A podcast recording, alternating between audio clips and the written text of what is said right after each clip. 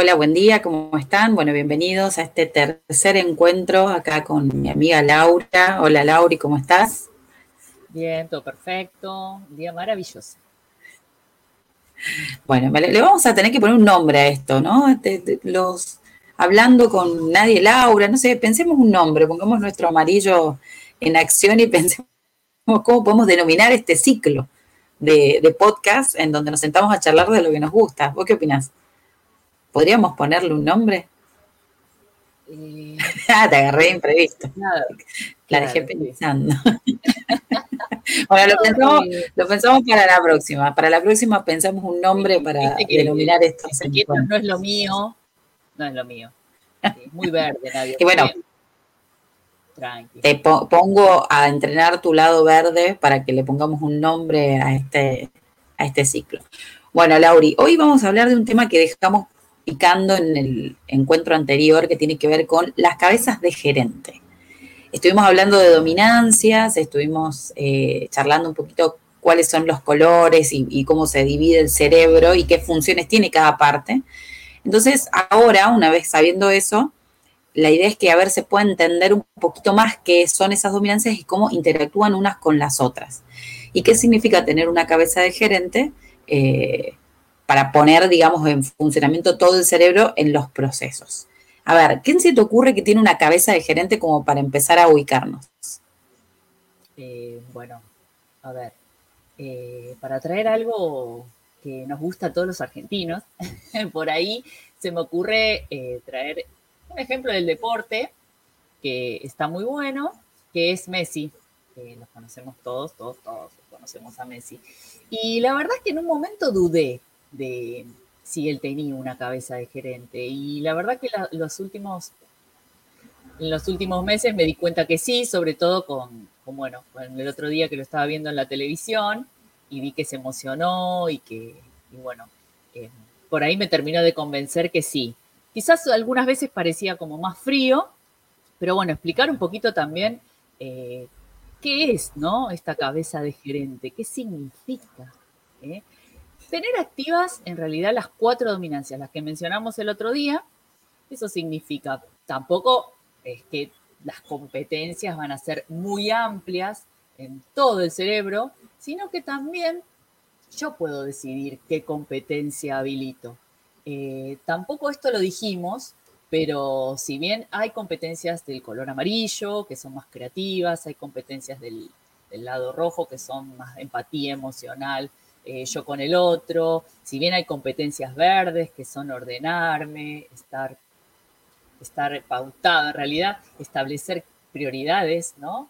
Eh, etiquetar, qué es lo que voy a hacer en el día, y azules, que ya pasan a la acción y a la planificación y el hacer, eh, y, al activar todo lo que tiene que ver con la acción y el costo-beneficio, no las tenemos todas. Y ahí es donde se activa un poquito, yo digo, el azul y no tanto el rojo. Es si me conviene activarlas o no, porque también depende de lo que yo haga. Ahora bien, una persona y te lo tiro para vos, una persona que va a ser gerente, que está ese mito, ¿no?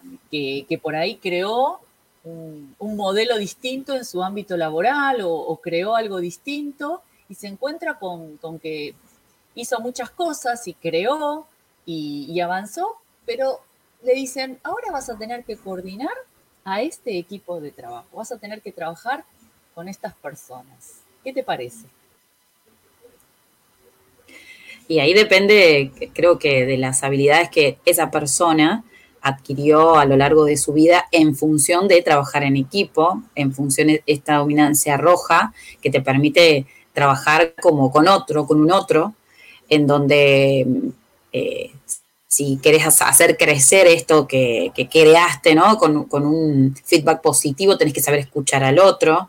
Hay muchas veces personas que, crean cosas o se les ocurre un modelo de negocio o hicieron cosas solos que cuando se ven en una estructura o en un entre medio de una jerarquía o en un equipo de trabajo, se encuentran con dificultades por mm, genial que haya sido la idea inicial, porque quizás se encuentran esto, trabajando con un otro y esas habilidades quizás no están del todo desarrolladas o tiene que hacer un, pequeño esfuerzo para lograr tener habilidades en ese sentido.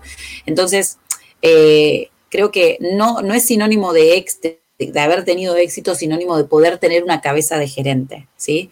Eh, tenemos ejemplos de eso. Por ejemplo, si bien eh, Steve Jobs fue una persona que pensó una forma nueva en, el ámbito de la tecnología, tenía serias dificultades a la hora de relacionarse con el otro, ¿sí? porque él lo hacía desde un lugar de conveniencia, desde un lugar de lo que le convenía y no tan así desde un lugar empático de, fraternizar con el otro. Entonces, hoy, después post-mortem en todas sus biografías, ah, se habla de una persona con muy pocas habilidades sociales. Entonces, si bien eh, se lo, consideramos como una cabeza de gerente eh, impresionante, la de Steve Jobs. ¿Por qué? Porque a la hora de la idea sí pensaba en mejorarle la calidad de vida a los otros, pero no al que tenía al lado, sino más a nivel macro, ¿sí? más a nivel mundial, más a nivel, digamos, de muchas personas. Eh, es que según con la vara que lo midamos es en qué lugares tiene cabeza de gerente una persona y en qué lugares no porque en este caso de Steve Jobs, él tenía la capacidad de ser un muy buen gerente en sus ideas, pero en su vida personal, por ahí tenía ciertas dificultades. Así que por ahí también está bueno aclarar eso que, que, hay diferencias. ¿Vos qué opinás con respecto a eso? personal también, ¿no? En su vida personal, bueno, sabemos que, su familia no, no, estaba muy de acuerdo con cómo él se manejaba y lo que nosotras llamamos los distintos, los distintos reinos, ¿no? Eh, los distintos espacios y lugares que ocupa una persona en el día. Tenemos que tratar de, dar lo máximo en todos los ámbitos en los que nos manejamos, familiar, laboral, eh, y eso hace un conjunto de, de cuestiones o, de, satisfacciones que uno tiene, porque a largo plazo nos pueden, nos pueden hacer daño, jugar en contra, eh, me parece que hay que prestar un poquito de atención a veces, que es mucho lo que trabajamos los coaches, ¿no? En una sesión, que les preguntamos, ¿y, cómo está este espacio? ¿Cómo lo habitas? Habitas el otro espacio. Y muchas de las veces nos damos cuenta que quizás habitamos más un espacio y no tanto el otro, ¿no? Como para decir que empezamos a empezar a pensar en equilibrio, ¿no? Que muchas de las personas que que conocemos como gerentes e importantes, bueno, traje a Messi yo recién, eh, que tienen su vida también equilibrada y saben eh, qué cantidad de horas van a dedicar a lo que hacen, eh, qué contribución hacen al mundo, pero también qué contribución hacen en su vida personal, ¿no? Sí, totalmente. Eso que trajiste de los reinos está buenísimo, es algo que trabajamos, por lo menos nosotras desde, desde nuestras intervenciones que tiene que ver con esto, justamente, de poder equilibrar cada ámbito eh, y poder ser líder en cada ámbito. Y esto no significa que, porque la, usamos la palabra gerente como para determinar que un gerente en líneas laborales, ¿no? Yéndonos a ese lugar, tiene que tener muchas habilidades en diferentes áreas para poder llevar un equipo adelante. Eh, por eso le llamamos cabeza de gerente. Pero en realidad la cabeza de gerente tiene que ver con el liderazgo, poder liderar cada ámbito de mi vida y poder liderar cada aspecto, ¿sí? Y poder eh, sacar, poner a disposición la herramienta que necesito o la habilidad que necesito en el momento oportuno, ya sea desde lo laboral como así también eh, desde lo personal. Em, entonces, ser líder significa poder saber en qué lugar estoy y por qué lugar voy a llevar mi emoción, mi pensamiento, para poder tener un mejor resultado o tomar decisiones más asertivas. Eh, ¿En dónde sentís vos, Lau, que hay eh, las mayores dificultades a la hora de, la cabeza de gerente? Y en lo emocional por ahí, eh, y todo lo que tiene que ver con eso. porque si bien todos por ahí podemos llegar a tener zonas preferencial, emocional, coordinar a las personas no es tarea fácil y tampoco se aprende así teóricamente, ¿no?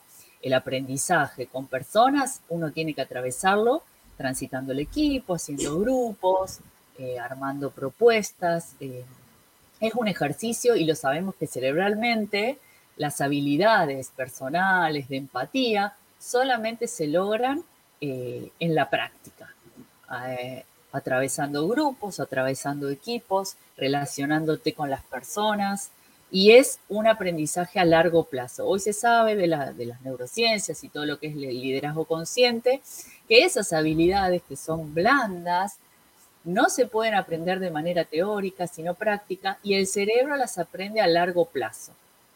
No se aprenden en una clase. Por eso yo siempre les recomiendo a mis alumnos que armen grupos, hagan equipos, y eh, son muy resistentes a eso. Quizás porque, bueno, eh, es difícil, no les gusta, se encuentran con que la otra persona, obviamente uno se va a encontrar, hay de todo, personas que no quieren trabajar, que no quieren hacer el equipo. Bueno, ahí están las habilidades de, operar y hacer un seguimiento y incentivo en la tarea, ¿no? Siempre pensando en, eso. Totalmente. inclusive esto que vos decís, ahí se despiertan las, las inseguridades, ¿no? Que vienen por ahí de la mano de un mundo nuevo que se asoma, que es real, que está próximo, que es el mundo nuevo de acá al 2030, ¿no? Y, chicos que hoy, ya que trajiste este rango etario de chicos que hoy están en la facu, que están saliendo a la secundaria, y que vienen como en el medio de una generación de padres, ¿no? De, un, de padres del 1980, del 1970, por hablar un, un, año, ¿sí? Chicos que hoy están en el 2020 en su plena adolescencia, saliendo a ser adultos, y con niños que vienen con otra cabeza, que están naciendo hoy, que vienen como con todo un impulso, que nos damos cuenta que sucede. Podemos traer militos que nos dan la pauta de que esto está sucediendo, pero simplemente te pones a hablar con un niño de dos, de tres años, como ser mi hija, que te da respuestas a cosas que vos no lo puedes creer. Entonces, los chicos que están en el medio, siento yo, ¿no? Que hay como un tiro y afloje entre estos padres que, todavía por ahí tenemos creencias limitantes, muy arraigadas, que tenemos un modelo de trabajo y un modelo de, funcionar que es muy distinto al que se viene dentro de 10, 20 años. Entonces ellos están como en el medio, para mí eso les genera un poco de incertidumbre eh, y obviamente eso quita seguridad a la hora de, de, salir a ver qué pasa, ¿no? Es como salir de un, de un una forma, de un formato y entrar en otro entre ellos mismos y entre lo que se ve que se viene, ¿no? ¿Qué opinas al respecto de eso? ¿Te, resuena? Sí, me resuena y bueno, justamente en este momento eh, que estamos atravesando la pandemia, nos, es como una, recibimos una cachetada, una dosis de realidad y nos dimos cuenta de que nada es posiblemente como nosotros lo pensemos. Así que eh, muchos de los padres empezamos a tomar conciencia, pero la realidad es que no sabemos qué van a hacer los chicos eh, dentro de 10, 15 años, cuáles, cuáles van a ser las profesiones. Sí podemos llegar a tener una idea que seguramente sea basada en mucha tecnología, pero el trabajo en equipo nunca va a dejar de estar en, en, la palestra, ¿no? visible, porque, porque muchos también pensamos, ¿no? Tenemos una empresa, creamos un emprendimiento y por ahí pensamos que, no, está bien, me va súper bien. Y ponerle que tenga, yo tenga 20 años y, tenga mi propia empresa, ¿no? Y, la verdad que gestionar con otras personas eh, y llegar a ese lugar es súper, súper interesante y yo creo que va a haber muchos, muchos eh, creativos, muchos jóvenes dueños de sus propios proyectos y emprendimientos. Pero ¿qué pasa a la hora de tener que eh, trabajar en equipo con otras personas, ¿no? Y un poquito lo que hablamos siempre de eh, colaborativo, ¿no? Porque para mí el futuro va a ser mucho más colaborativo de, lo que es ahora. para trabajar en equipo y para trabajar de manera colaborativa con otros, tenemos que empezar a pensar en que hay otros tiempos que el otro tiene otros tiempos, ¿no? Y no entrar en la, desesperación, la ansiedad, bueno, la frustración. Sí, inclusive eh, se me viene algo que, he estado viendo mucho y escuchando mucho que tiene que ver con que eh, y es como quizás esto, más allá de las neurociencias y de cómo funciona una cabeza de gerente, también tiene que ver un poco como el funcionamiento de, eh, a nivel mundo, ¿no? De que los grandes de la historia, desde la tecnología, desde los descubrimientos, son personas que entienden que su descubrimiento, la idea, es del universo, es del mundo, que no se lo guardan para sí solo, ¿no? Que yo, a mí se me ocurrió algo que mejora algo que ya vino, que ya existió o que, o que es nuevo, que algo que no estaba antes, y presenta, ¿no? sus estudios, sobre todo esto se ve eh, mucho en la parte, eh, por ahí de las donde uno se va subiendo al estudio del otro o va tomando el estudio del otro y va mejorando y va como ampliando. Entonces, como no adueñarse, digamos, de que no, esto es mío, lo descubrí yo, creo que es lo que se viene inclusive. ¿no? De, bueno, ok, a mí se me ocurrió esto, ¿a quién se le ocurre algo más? Esto desde, desde a nivel, digamos, de diferentes partes del mundo, como así dentro de una empresa. Ese trabajo colaborativo, que ya está actualmente vigente, que al menos nosotras que lo practicamos porque eh, como colegas estamos todo el tiempo preguntando, trabajando, si viene, entra una persona que siento que hay otro que lo puede ayudar más, se lo, derivo. Eso es una manera de, de trabajar de manera colaborativa, entendiendo que el fin mayor es el bienestar en general, no solamente el mío. Y ahí entra la contribución de vuelta y ahí es donde hoy las empresas, cuando vos entras a, hacer una entrevista, por ejemplo, para las empresas de Elon Musk, lo primero que hacen es, no te hacen una, eh, una entrevista de habilidades técnicas en función si sos buenísimo programando o no, no te preguntan si tenés título, primero hacen un análisis de cómo sos vos para relacionarte a nivel social, para trabajar en equipo, qué habilidades sociales tenés, qué habilidades blandas de flexibilidad ante la frustración tenés para trabajar en esos ámbitos. Y eso es súper interesante y creo que es lo, lo, que se viene, ¿no? Ya está instalado, pero va a tomar cada vez más fuerza. Sí, exacto, exacto, porque como te dije hoy, eh, esas habilidades tienen que estar adquiridas, no las puede enseñar nadie. Eh, si bien yo puedo participar de una charla donde se hable de liderazgo emocional, liderazgo consciente, yo no puedo empatizar con nadie hasta que no lo conozco y no trabajo y no formo parte de ese equipo y no me frustro y no pasan cosas en el medio de presentaciones, de que se atrasan los tiempos y de que pensar algo distinto, generar, pero trabajar en equipo, trabajar todos juntos, eso hay que transitarlo, no, no hay otra opción. Totalmente. Y a tu entender, a ver qué se te ocurre. ¿Cuáles serían las habilidades de cara a esto que estuvimos hablando? Porque nosotros hablamos al 2030 pensando en los jóvenes, pero hay mucha gente que hoy está, no sé, de 45 o 50 años, que todavía está activa a nivel laboral y que va a seguir activa quizás dentro de 10 años probablemente, ¿no? Y que quizás son los que más van a tener que adquirir ciertas habilidades que tengan que ver con los cambios, esto de, la dominancia amarilla, en donde tenemos que flexibilizar y entender que los cambios son más rápidos que antes. Sí, dentro de las dominancias, ¿no? Para entrar un poquito más en, el tema de la cabeza de gerente. ¿Qué sentís vos que, debería tener eh, una persona o qué habilidades debería tomar una persona para ser una cabeza de gerente? ¿En dónde tendría, por color, ¿no? ¿Dónde, ¿Dónde habría que trabajar un poquito más para llegar a tener esa cabeza de gerente? Y bueno, esto igual eh, es un misterio porque cada, nosotros trabajamos con mapas, no sé si lo dijimos, cada cabeza tiene distintas competencias, tiene distintas habilidades. Entonces, no podemos a ciencia cierta, sí, a través de las distintas sesiones y a través de un test que, utilizamos nosotras, saber qué competencias, qué habilidades tiene la persona y cuáles esa persona quiere desarrollar. Sin embargo, hay una distinción que me parece importante traer, es los jóvenes no están tan arraigados en creencias y en emociones a largo plazo porque son jóvenes y no los atraviesa algo que les haya pasado y les volvió a pasar, ¿sí? No hay mucho patrón para analizar, sino una infancia y una adolescencia, simple.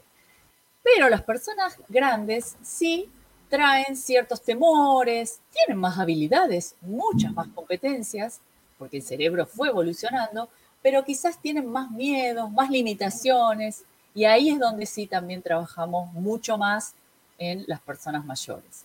¿sí? Hay ciertas diferencias, pero la realidad es que si yo te digo algo exacto en este momento, les estaría mintiendo porque sabemos que recién cuando una persona hace ese mapa mental, nosotros sabemos eh, qué habilidades, qué competencias tiene y eh, con quién se podría, con quién podría trabajar, porque también miramos cómo es el trabajo en equipo, ¿no? Con ese mapa mental. Sí, totalmente. Por ahí yo lo que, lo que pienso es que en realidad una de las cosas que, más tendríamos que tener en cuenta a la hora de, lo que se viene tiene que ver con la neuroplasticidad, esa capacidad de flexibilizar en función de lo que va sucediendo, hasta te diría al, día a día, al minuto a minuto, ¿no? Creo que es una de las habilidades, junto con el trabajo en equipo, en donde más todos tenemos que trabajar, esto de, volvernos creativos, la percepción de la creatividad, eh, de mirarlo de cara a que ya está todo inventado prácticamente, o sea, simplemente se trata de ir mejorando e ir eh, acompañando esa, evolución desde, la, desde lo creativo, ¿no? Decir, bueno, ¿cómo podemos mejorar esto? Eh, ¿Qué solución podemos traer? Y en cosas que sobre cosas que ya existen por ahí, fusionarlas, que nos permitan mejorar la calidad de vida de muchas personas, eh, solucionar un problema. Entonces, quizás tiene que ver con esto de, unir las dos áreas cerebrales, ¿no? Esta parte izquierda del método, de la lógica, de, la implementación y esta parte creativa y empática de conectar con el otro, ¿no? De eso se trata de tener una cabeza de gerente.